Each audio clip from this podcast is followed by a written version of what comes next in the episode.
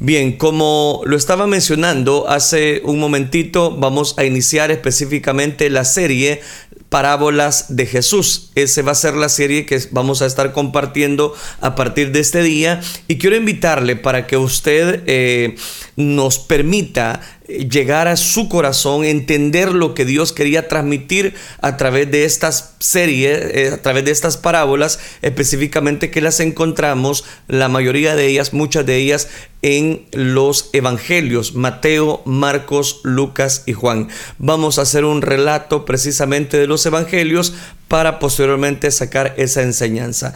Quiero iniciar con la primera temática de esta serie. Realmente no voy a tocar ninguna parábola en este día, sino a definir conceptos. Y para eso le he puesto como tema Introducción a las parábolas. Quiero que leamos como introducción en Mateo capítulo 13, versículo número 34 dice la palabra del Señor en Mateo capítulo 13 versículo número 34. Esto habló Jesús en parábolas a las multitudes y nada les hablaba sin parábolas. Una vez más, leamos ese versículo. Esto habló Jesús en parábolas a las multitudes y nada les hablaba sin parábolas. Este pasaje que acabamos de leer refleja esta verdad en primer lugar que quiero transmitirle.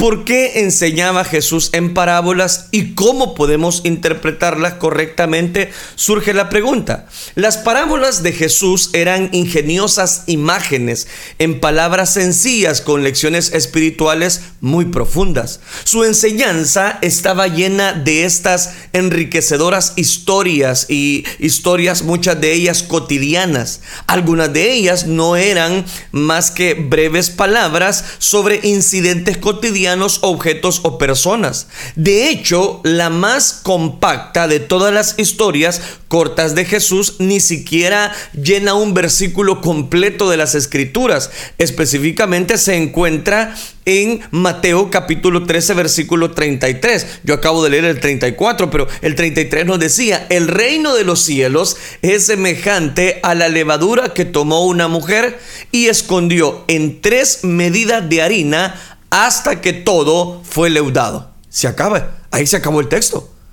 Note, en el texto griego original, esta parábola solo tiene 19 palabras.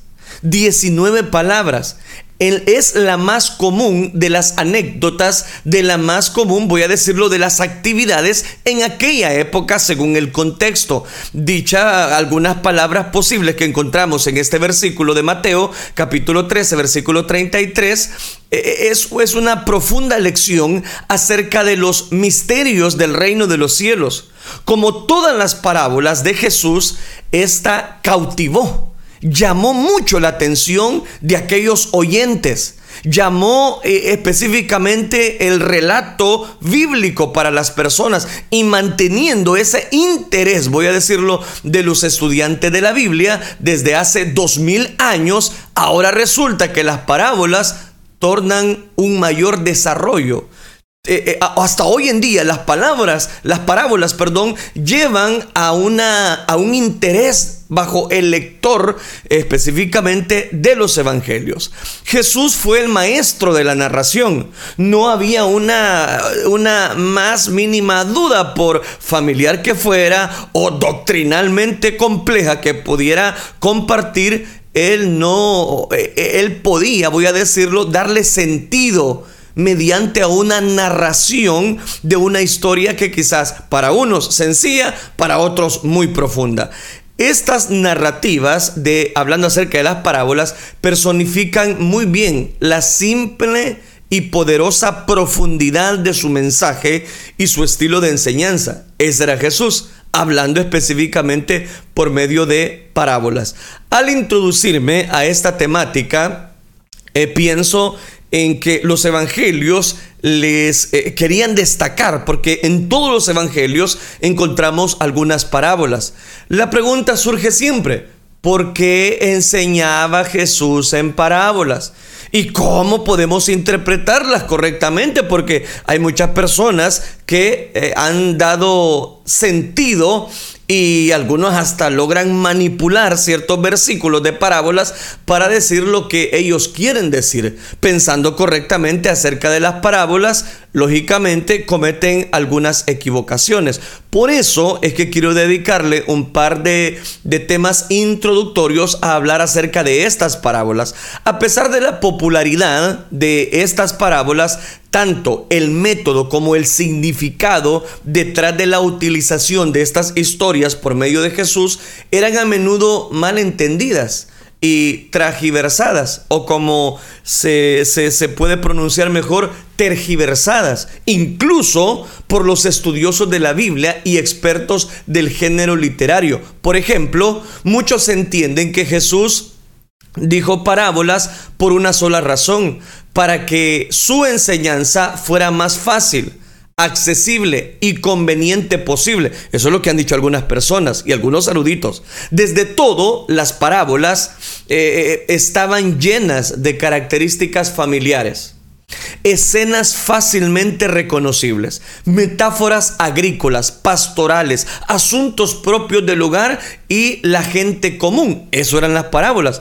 De manera natural, voy a decirlo, esto hacía sus palabras más simples para los oyentes provincianos, permitiendo que se relacionaran con ellas, que se identificaran y las comprendieran mejor.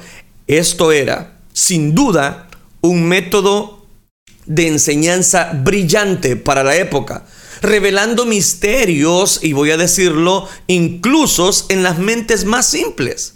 Las parábolas de Jesús ciertamente demuestran que incluso las historias e ilustraciones más simples pueden ser herramientas muy eficaces para la enseñanza de las verdades más sublimes que encontramos dentro de la palabra de Dios. Algunos afirman que el uso de las parábolas por Jesús prueba que la narración es un método mejor para la enseñanza de la verdad espiritual que los discursos didácticos o la exhortación mediante sermones que las historias influyen con mucho vigor si quieres destacar, le dicen, un aspecto a, a, plantear una cuestión y capturar o captar más bien la atención de la gente, cuenta una historia. Jesús lo hizo. Eso es lo que hemos oído en más de alguna oportunidad. Otros ven a través de las parábolas, van aún más lejos, afirmando que el formato del discurso en la iglesia siempre debe ser narrativo, no exhortativo, eh, tiene que ser hasta cierto punto didáctico. Señalan como referencia estos versículos que acabamos de leer. Por ejemplo, también toman en cuenta a Marcos capítulo 4 versículo 33 y 34 que, que, describe la enseñanza pública de Jesús durante la última parte de su ministerio en la región de Galilea. Algo eh, dice el versículo de esta manera, con muchas parábolas, con esta les hablaba la palabra, conforme a lo que podían oír, y sin parábolas no les hablaba. Acabo de citar Marcos capítulo 4 versículo 33 al 34. De modo que el argumento, que la narración debe ser el método preferido para cada pastor, para cada persona que enseña, para cada predicador, sino el único estilo de predicación que utilicemos. En palabras de un escritor, puedo decirlo de la manera siguiente. Un sermón no es una conferencia doctrinal, es un evento en un tiempo dado, una forma de un estilo narrativo más parecido a una obra de teatro o a una novela como de un libro. ¿Por qué estoy mencionando todo esto? Porque hasta es una introducción a las parábolas de Jesús y esto es lo que ha surgido controversia durante, muchos, durante muchas épocas que el Señor, eh, están otras, otras personas que dicen, no, es que el Señor enseñó por parábolas para que la gente no entendiera.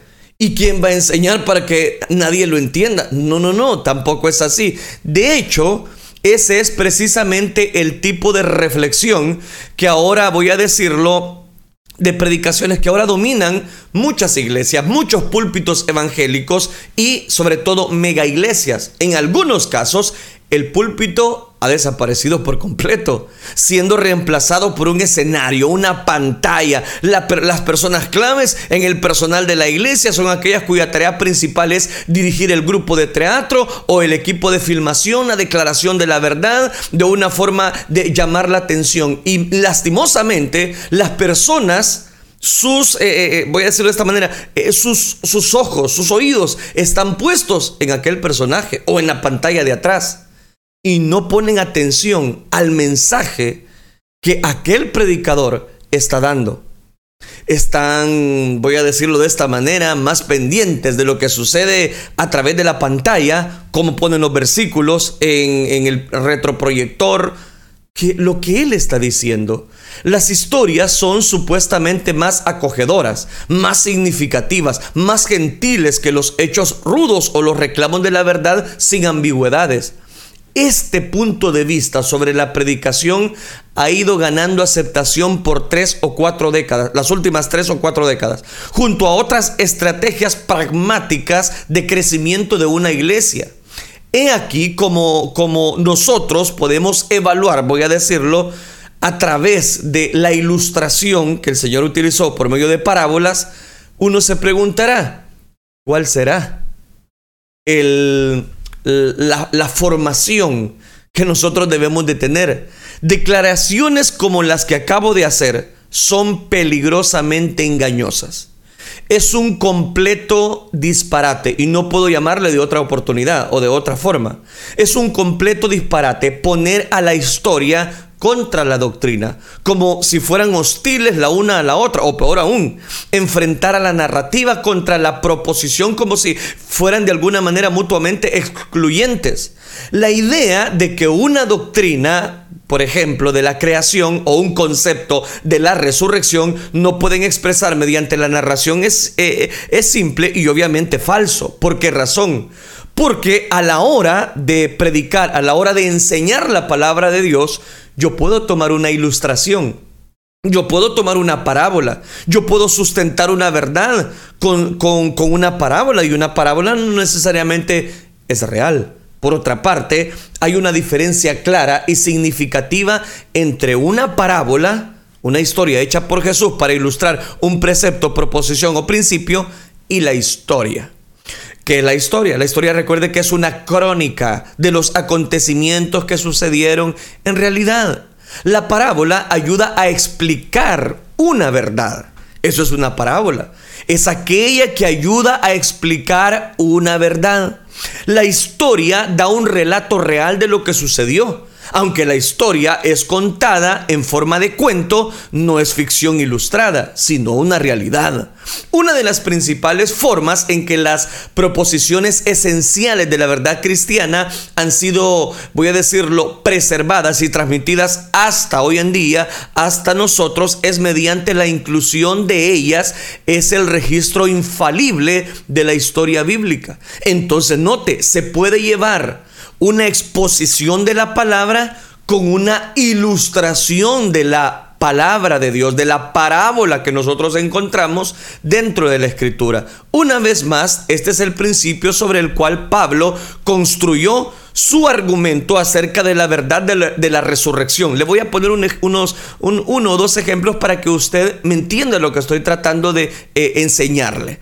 Si vamos a hablar, por ejemplo, del principio que Pablo construyó, hablando acerca de la resurrección corporal, allá en Primera de Corintios capítulo 15, su defensa de la doctrina se inicia con un recuento de hechos históricos, de aquellos acontecimientos que promueven una verdad.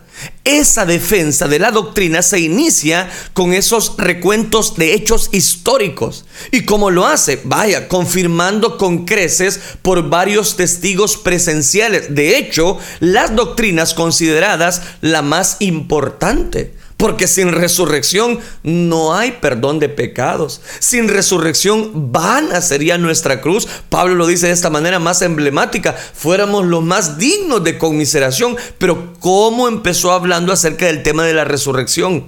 Con, una, con la historia con historia y posteriormente va a poner hasta una ilustración. Eran todos puntos claves en la historia de ese fin de la semana de la Pascua definitiva, que Cristo murió por nuestros pecados. ese era el punto final, que Cristo murió por nuestros pecados, conforme a las escrituras, y que fue sepultado y que resucitó al tercer día conforme a las escrituras. La idea de que las historias de las proposiciones de forma tan tajante y ponerlas unas contra otras como si fuera posible narrar historias sin declaraciones proporcionales es simple, pre, voy a decirlo de esta manera, eh, es una... Eh, es tratar, voy a decirlo, de manipular lo que la palabra de Dios no dice. Este tipo de, intelecto, voy a decirlo, es una herramienta típica para la deformación del lenguaje. El verdadero objetivo de este ejercicio, voy a decirlo más claro, es confundir el sentido y eliminar la certeza y echar por el suelo el dogma que muchas veces nosotros tenemos. Pero el ultraje, voy a decirlo, de parábolas de Jesús por los comentaristas modernos es a veces mucho peor. Un punto de vista más radical que está ganando rápidamente popularidad en las redes sociales en estos tiempos postmodernos es la noción de que las historias por su gracia, por su propia naturaleza, no son definidas o tienen significado o no tienen significado objetivo. Están totalmente sujetas a la interpretación del oyente y le hacen creer a las personas que no tienen, voy a decirlo, asidero hoy en día. Hasta eso hemos llegado.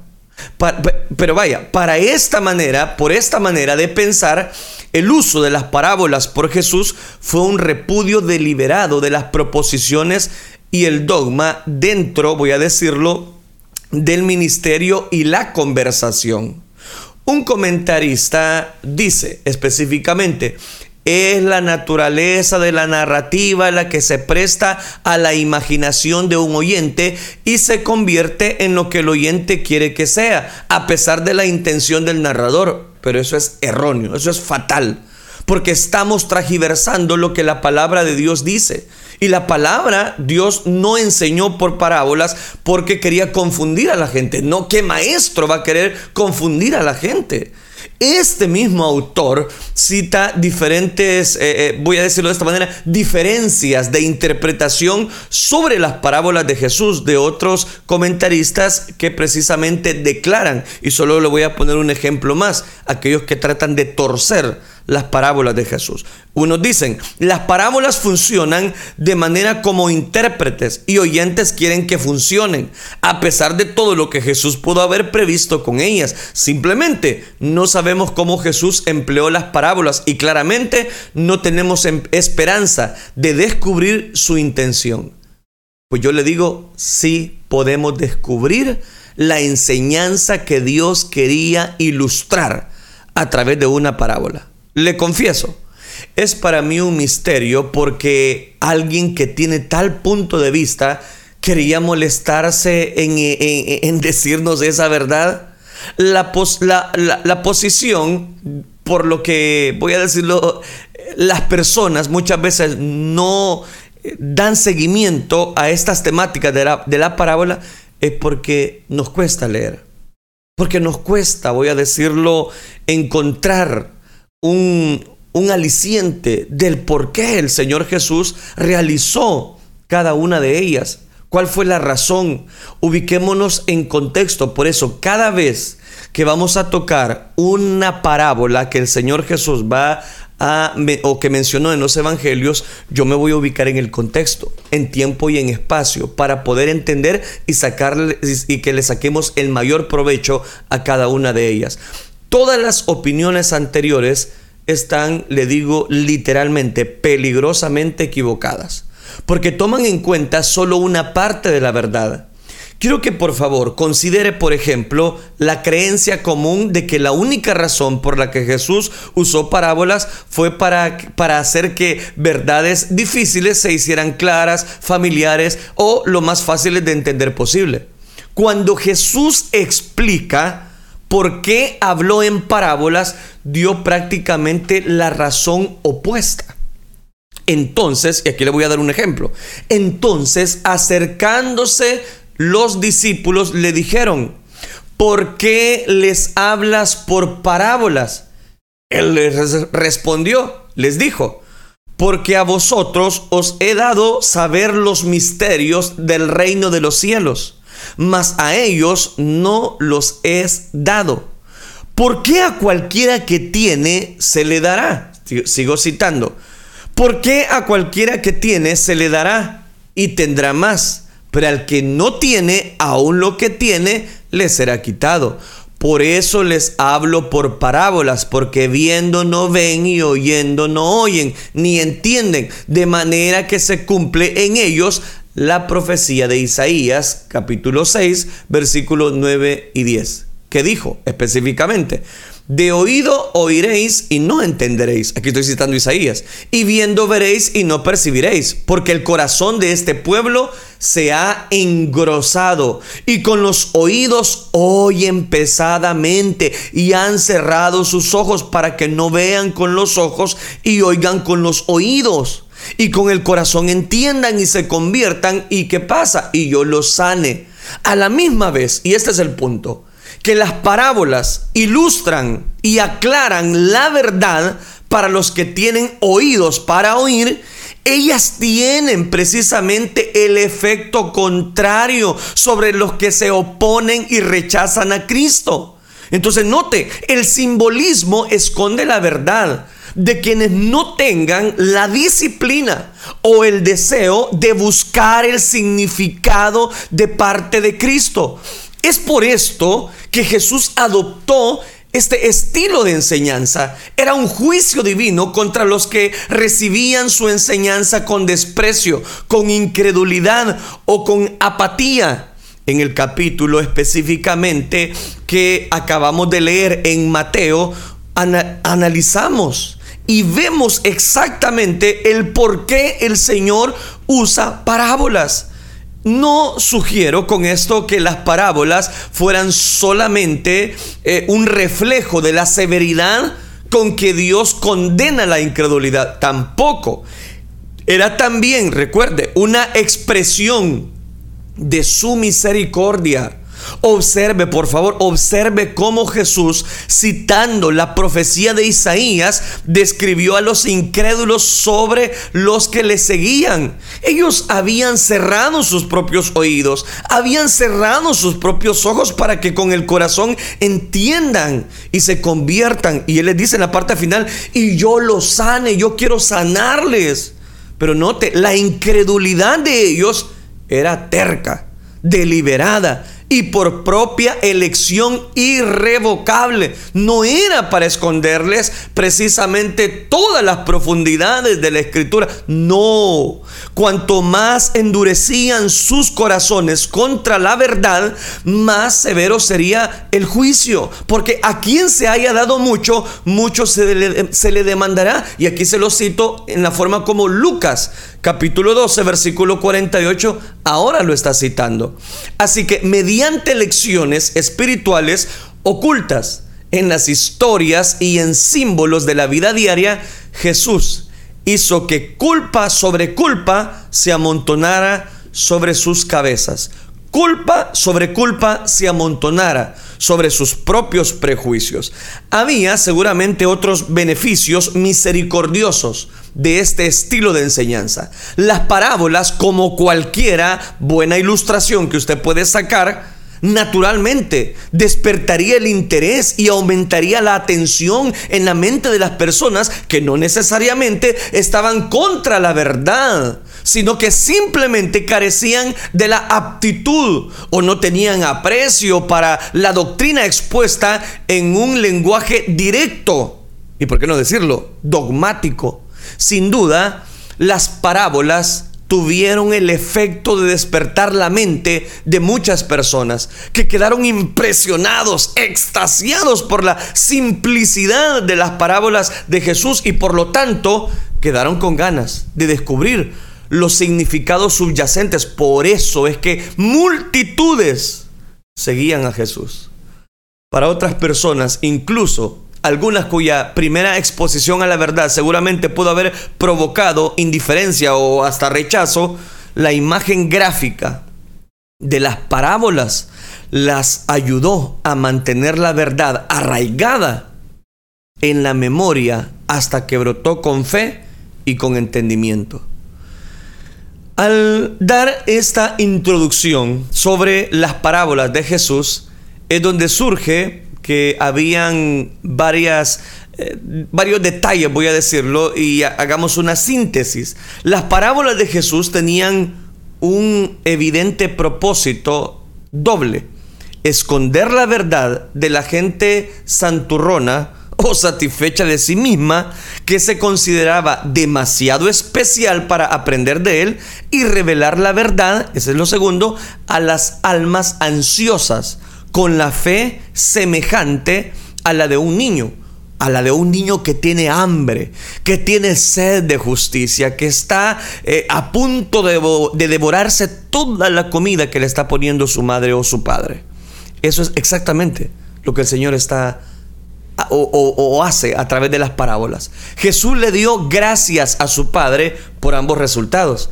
Te alabo, Padre, del cielo y de la tierra, porque escondiste estas cosas de los sabios y de los entendidos y las revelaste a los niños. Sí, Padre, porque así te agradó. Aquí cito Mateo capítulo 11, versículo 25 y 26. Es necesario aclarar otro de los malentendidos a la hora de interpretar las parábolas. Nuestro Señor no siempre hablaba en parábolas, no siempre. La mayor parte del sermón eh, del monte es precisamente el tipo de exhortación de sermones directos repudiado hasta por, muchas personas y reconocidos por grandes eh, eh, estudiosos de la Biblia. Aunque Jesús termina el sermón con una breve parábola, no ocupó todo el sermón del monte hablando acerca de parábolas. Hay que tener también la realidad. La sustancia del mensaje comenzó con las bienaventuranzas y se presenta específicamente en una serie de declaraciones eh, directas, directas por medio de los mandamientos, argumentos polémicos, exhortaciones y palabras de advertencia. Hay muchas imágenes que nosotros podemos destacar en el Sermón del Monte, en el cual el Señor lo va a ilustrar y termina con una parábola, por cierto. Lucas sí incluye un dicho que no se encuentra en el registro del sermón hecho por Mateo y que él expresamente identifica como una parábola y está eh, en Lucas capítulo 6 versículo 39. ¿Acaso puede un ciego guiar a otro ciego? ¿No caerán ambos en el hoyo? ¿Qué? Por supuesto, no es una parábola en estilo narrativo clásico, sino que es una máxima, voy a decirlo, enmarcada como una pregunta. Lucas la llama una parábola, sin duda, debido a la forma en que evoca un cuadro tan claro que fácilmente podría reestructurarse en esta narrativa de Jesús. Pero incluso después de aumentar a dos el número de parábolas en el Sermón del Monte, todavía permanece el hecho de que el más conocido sermón público de Cristo no es simplemente un ejemplo de discurso narrativo, es un sermón clásico, dominado por la doctrina, la reprensión, la corrección y la instrucción en justicia. No es una historia o una serie de anécdotas. Las pocas imágenes verbales dispersas simplemente ilustran el material del sermón. ¿Qué estoy diciendo con todo esto? ¿Qué significa la declaración tanto de Lucas, Marcos y de Mateo, que es el primer eh, evangelista que acabo de citar? Sin parábolas no les hablaba. Esto es una descripción del estilo de enseñanza pública de Jesús, solo durante el último año de su ministerio público. Vaya, ahí le dije claramente. Esta fue el último año del ministerio público de Jesús se refiere al cambio intencional en el estilo de enseñanza que tuvo lugar casi al mismo tiempo que el ministerio de Jesús en Galilea entraba en esa fase final. Como se señaló anteriormente y como ya le mencioné, Aquí lo que nos interesa es explicar en una introducción por qué las personas se confunden en cuanto a una aplicación. En otras palabras, la fe movida y habilitada por la obra del Espíritu Santo en nuestros corazones es el requisito previo para la comprensión de las parábolas. Se lo voy a repetir. Lo que necesitamos en pocas palabras es la fe que nos mueva a la habilidad por la obra del Espíritu Santo en nuestros corazones es el requisito previo para la comprensión de las parábolas. Estas historias sí tienen significado objetivo, tienen una intención divina y por lo tanto tienen una correcta interpretación. Jesús mismo explicó algunas de las parábolas en detalle. Jesús mismo tuvo el tiempo, enseñó en parábola, pero después explicaba algunas de ellas. Jesús mismo las explicó. La hermenéutica que él empleó nos da un modelo a seguir para que aprendamos del resto de sus historias y que tengamos cómo poder explicar las parábolas como creyentes dispuestos a escuchar, no como escépticos con corazones endurecidos contra la verdad. Entonces podemos encontrar específicamente algunas definiciones y detalles que el Señor Jesús nos quiso transmitir a través de estas enseñanzas por medio de parábolas. No logré terminar toda la introducción definiendo específicamente las parábolas. El día de mañana vamos a continuar, pero déjeme cerrar de la siguiente manera. Es importante que cada uno de nosotros tengamos un corazón receptivo, un corazón al cual Dios pueda hablarnos a través de esta serie. ¿Por qué por parábolas? Antes de detenernos a considerar parábolas específicas, sería, sería bueno tener en cuenta el género. ¿Qué es una parábola? ¿Y en qué se va a diferenciar de otras figuras del lenguaje como metáforas, símiles, fábulas, alegorías y otras que encontramos dentro de los mismos evangelios. Una parábola no es más que una simple analogía, es un símil o metáfora ampliada que tiene una lección definitivamente espiritual contenida en las figuras bíblicas tan fuerte como un caballo o tan rápido como una liebre, son símiles simples y bastante sencillas que no requieren una explicación. Una parábola entiende, y, voy a decirlo, extiende, sería la palabra correcta, la comparación en una historia más larga o una metáfora más compleja y el sentido siempre apuntando a una verdad espiritual. Ese es el objetivo. Siempre apuntándole sobre todas las cosas a una verdad espiritual. No se trata entonces de que el Señor eh, en ese, lo que se le ocurría en el momento. No, se trata de que Él quería transmitir. Una parábola extiende la comparación en una historia más larga. Y aquí es donde entra. La mayoría de las parábolas de Jesús exigía algún tipo de explicación. La mayoría. El día de mañana vamos a continuar desarrollando esta introducción a través de qué es lo que podemos aprender a través de las parábolas de Jesús. Lo visto hasta ahora, podemos recapitular dos elementos muy principales. El primero de ellos, tengamos oídos ligeros para poder entender la palabra de Dios. Segundo, no debemos de cometer errores de tragiversar las parábolas de Jesús, las enseñanzas de Jesús, porque lo dijo, el que entiende pueda, pueda visualizar por medio de las parábolas. ¿Te parece? Ahí está claro para que nosotros podamos entender el camino que nos resta a través de esta serie que estamos iniciando este día. Oremos al Señor, digámosle, Padre nuestro que estás en los cielos, Señor, te damos gracias porque tú eres bueno con nosotros al darnos la vida, al darnos salud. Gracias por aquellas personas que han estado pendientes de esta transmisión. Gracias, Dios mío, porque tú eres misericordioso, bondadoso. Gracias porque nos das la oportunidad de poder compartir tu verdad. Esta palabra, Señor, que es una verdad, es una antorcha que ilumina nuestro camino. Gracias por cada una de las personas que nos permiten, Dios mío, encontrar en ti el oportuno socorro para nuestros corazones. No a nosotros, oh Jehová, no a nosotros, sino a tu santo nombre sea dada toda la gloria.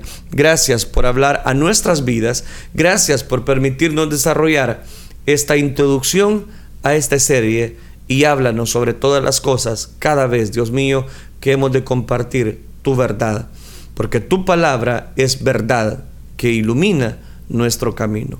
Gracias Cristo Jesús. Amén Señor y amén.